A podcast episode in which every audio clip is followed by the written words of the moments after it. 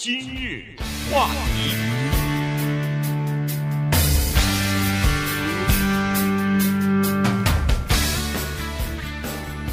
欢迎收听今日话题的节目。今天呢，中讯还是继续休假，所以今天呢，呃，是我和于浩来给大家做这个节目。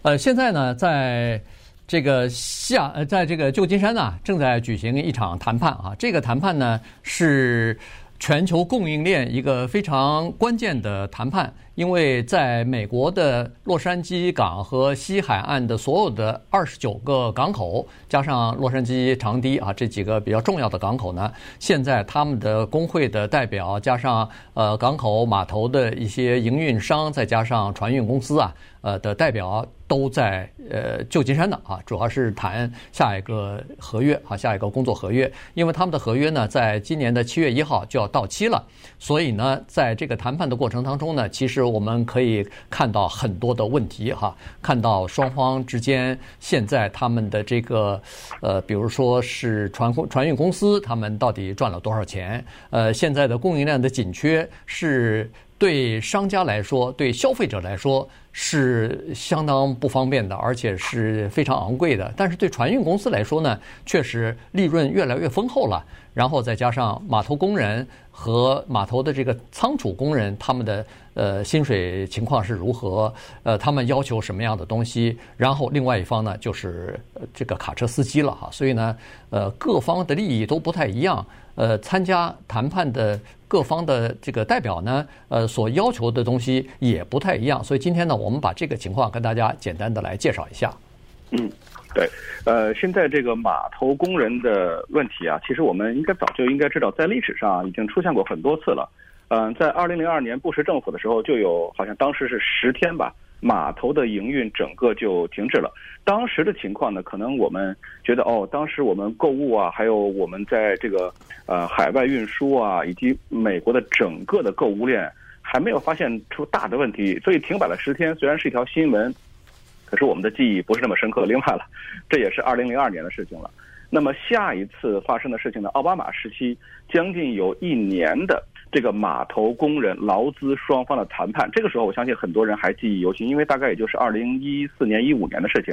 整个进行了一年的时间。呃，当时政府不得已要介入，是因为这个劳资双方的矛盾不可以调和，导致呃整个的货运和码头出现了严重的问题。那这个影响到了美国的经济，同时可能对我的民生啊也稍微影响到了一点点。那么现在这个情况就不一样了，不一样在什么地方啊？不一样在疫情以后啊，在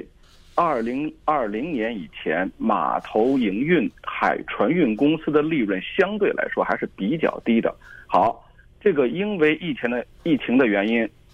我相信可能大家去海外购物或者是去外面购物的少了，但是呢。啊，通过邮寄啊，海外的这种服务呢，反正变得非常非常多了。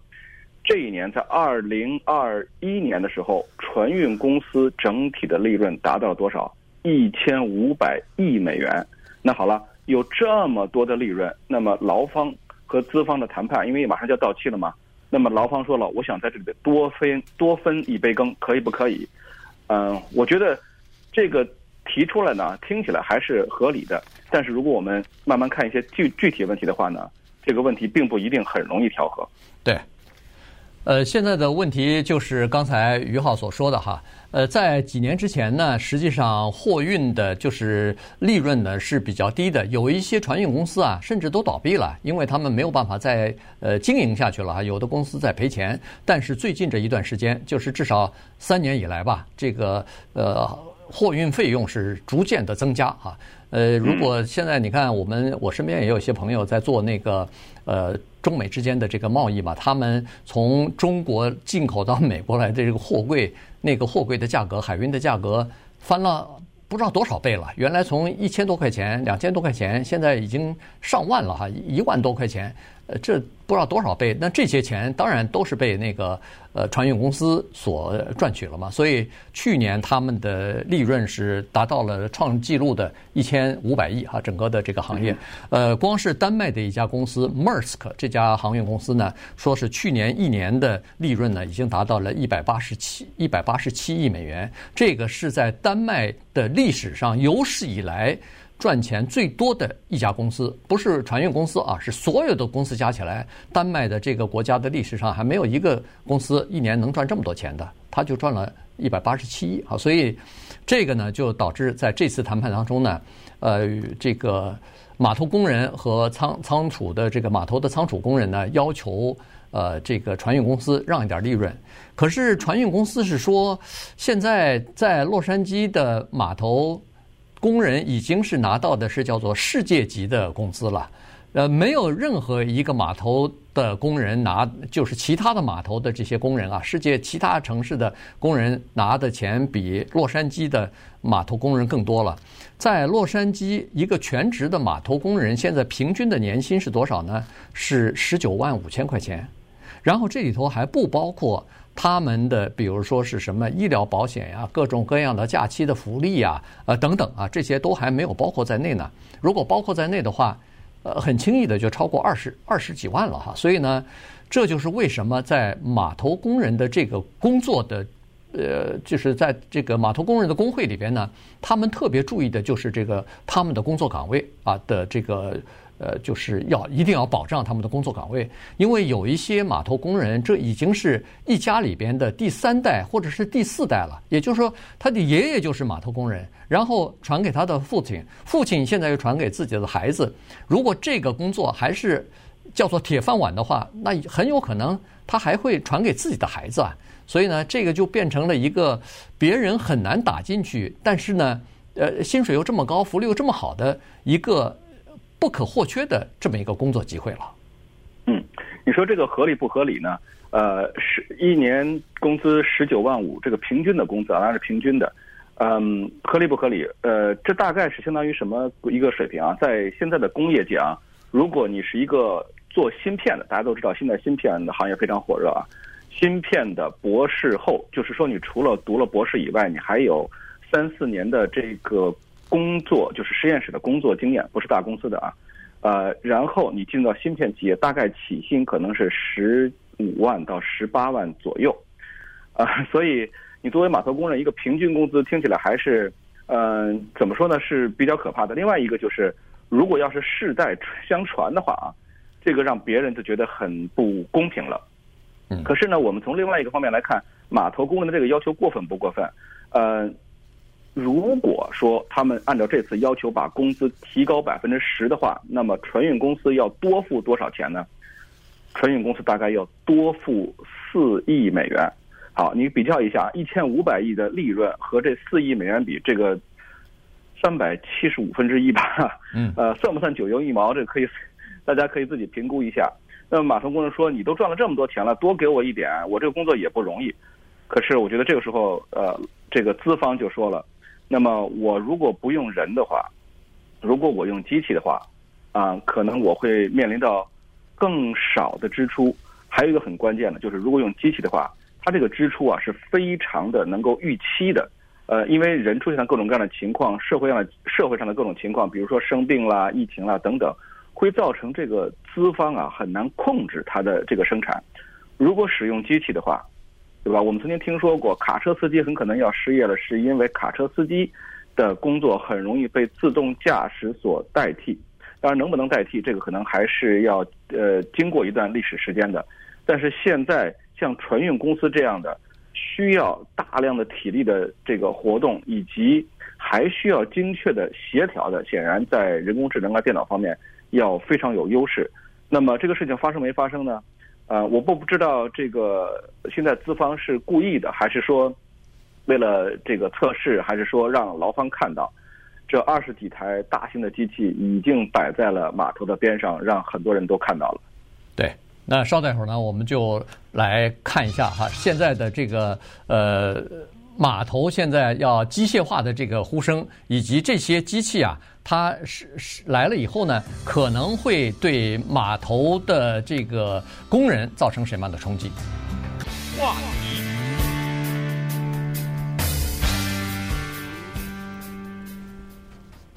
欢迎您继续收听今日话题的节目。今天呢，跟大家讲的是现在正在进行的一场这个码头工人和这个船运公司之间的谈判啊，不是码头，呃，对，码头工人和这个船运公司之间的谈判。那么刚才说过的是，呃，在码头上其实是有不同的呃利益，或者是不同的这个呃。族群的哈，所谓的族群就是说，有一方是码头工人和码头的仓储工人，这是一方啊，他们有强大的工会的保障。那么另一方呢是船运公司，还有一方呢就是码头的这个营运商啊。接下来呢还有一波人，但是这波人呢并没有参加这次谈判，原因是他们并没有工会，他们都是呃叫做独立承包商，而且呢他们既没有。这个集体的谈判的筹码，也因为他们并没有一个组织啊，来组织他们和比如说船运公司和码头这个营运商来进行谈判，也没有一个呃筹款的这么一个机构或者是捐款的机构，所以在政治上呢，似乎也没有什么声音啊。这一方是谁呢？这一方人口呃，这方人数还不少呢。这就是码头的叫做卡车司机，他们基本上每个人都是叫做独立的呃承包商。他们的这个工资呢，可不是像码头工人那么高了。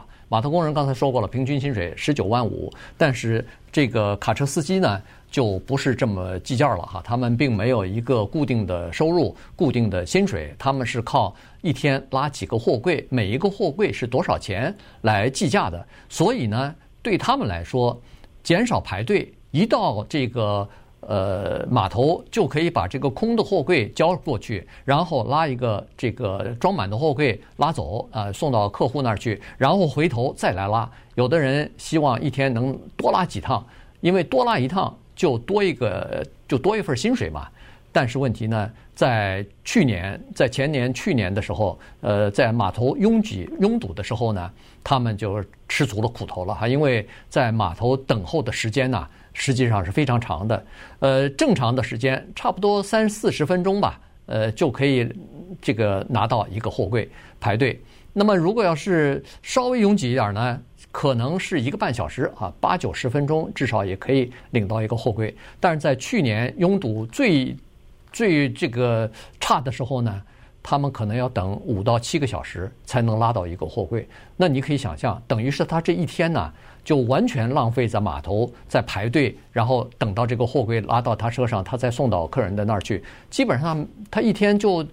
最多两个货柜了，呃，这个超过两个货柜都是没有可能的了。所以这个呢，对他们来说就是很大的一个头痛啊。所以呢，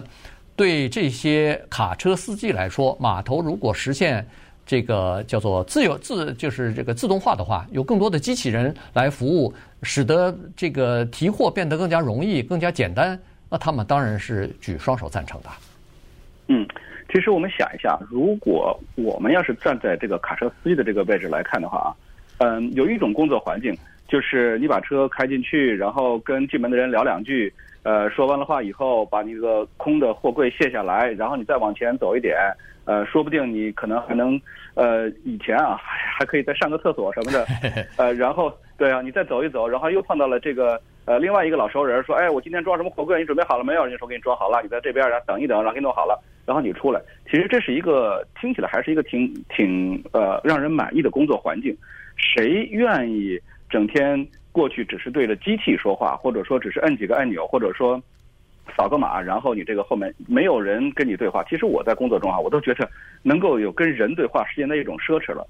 但是因为双方的这个工资的计算方法太不一样了。呃，如果你想你是一个卡车司机，你开着车过去了，然后你把空货柜卸下来了，然后等你开到了再往前开一点，有时候是一个码头，有的时候不同的码头，等你再装一个货柜的时候，结果人家说啊，对不起，我吃饭了，呃，你在这等着吧。可是你没办法吃饭呀，对吧？甚至你想再过半个小时，这个拥堵的时间就到了，我这个开车马上就要多开呃一两个小时，我的汽油可能要多耗费一些，我运送到的地方可能还会别人还会责怪我送的比较晚。那还有，呃，会不会出错？人都会出错啊。那如果你到了，结果人家说，哎，对不起，这个货柜我好像给弄错了，不是这个。那这个时候卡车司机他一次两次想忍耐多了以后，他自然的就爆发出一种敌对情绪来。所以现在在这次虽然说这个卡车司机他们没有自己的工会组织，没有办法去呃在这次的劳资谈判中去呃去反映自己的意见，但是他们已经开始通过媒体、通过社交媒体、通过各种办法展示他们对于这个自动化的需求的巨大的支持，而与之相反的就是码头的工人反而是表露出一个态度，就是不愿意实行自动化。对。因为自动化会等于是呃替代了他们的工作了，呃，他们的工作就会逐渐减少。呃，刚才说过了，这已经传了三代了、四代了，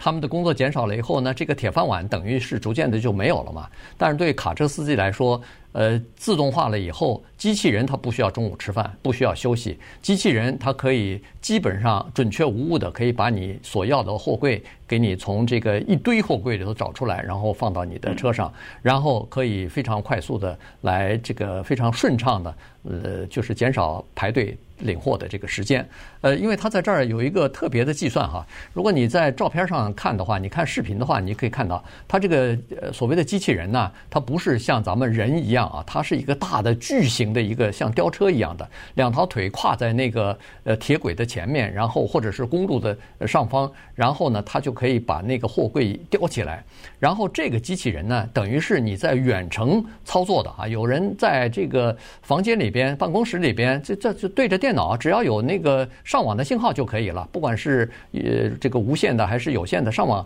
可以上网就可以了，远程操作。然后呢，它就非常顺畅的把货柜找出来放到你的那个卡车上面，因为你卡车排队都在这个呃仓储区的外边嘛，它一个一个的给你放上你。卡车就开走了，呃，在这个 Mersk 啊，还是以 Mersk 为为例哈，他们在洛杉矶港口呢，大概是占地最广的，据说是有这个差不多四百多英亩的这个地方哈，是他们呃船运公司放货柜的这个地方，堆放货柜的地方。他说是在平常的时候呢，他们这个一天呢，可以大概有差不多四千辆卡车进来，那么平均的等候时间呢？最短大概是三十五分钟，长一点。去年九月份这个堵塞比较严重的时候呢，平均要等九十六分钟，就是一个半小时。可是用了这个自动的，呃，就是自动化以后，有了机器人之后呢，它就可以把等候的时间从三十五分钟再缩短，呃呃，缩短到三十五分钟。现在的九十六分钟缩短到三十五分钟，所以实际上效率就提高了，呃。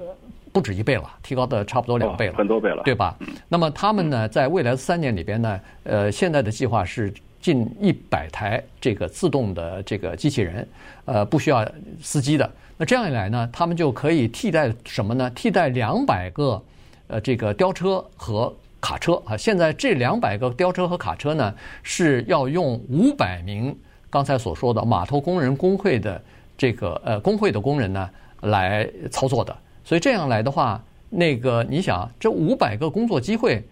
瞬间就被机器人给取代了。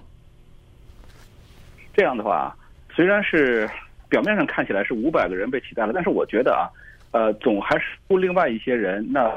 比如说生产制造这些机器，维护检查这些机器，呃，以及这个到最后要更换这些机器，那还有这里边有不断的有程序需要更改，然后有不断的提高。但是这里边就不是码头工人了，这很可能是有另外一种技能，有另外一种学历啊、甚至是根本就不在码头的一些人去完成和执行的。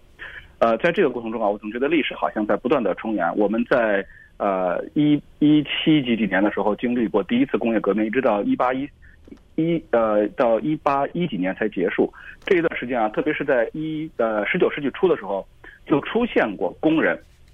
嗯，破坏机器，因为他们认为是机器取代了他们的呃工作岗位，造成了他们的失业。我相信在这个过程中肯定会还会出现类似这样的事情，反对的声音。但是我觉得从历史来看，第一次工业革命、第二次工业革命，一直到现在的所谓数字化革命，呃，某一种行业可能确实会慢慢的消失，但是伴随的是另外一个行业的兴起，以及人类的进步，以及人类的生活舒适程度更大的提高。对。因为这个自动化呢，看来是不可避免的哈，就是这个实现的速度的快慢的问题了。因为你看，在洛杉矶和长堤这个港口在过去的两年里边出现拥堵的情况呢，实际上有很多的商家和船运公司和其他的。其他的港口和码头已经开始争夺我们西海岸的这个生意了哈，这因为现在呃这个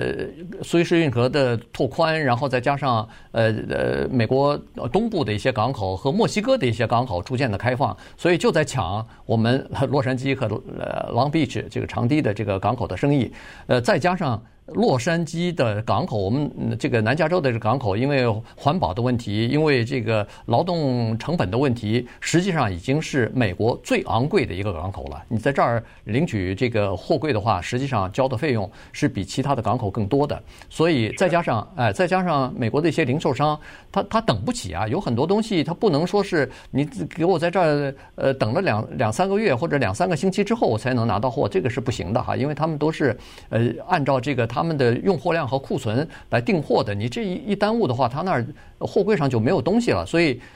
这些事情呢，就造成了这个我们洛杉矶的这个港口的叫做竞争力的下降。那么，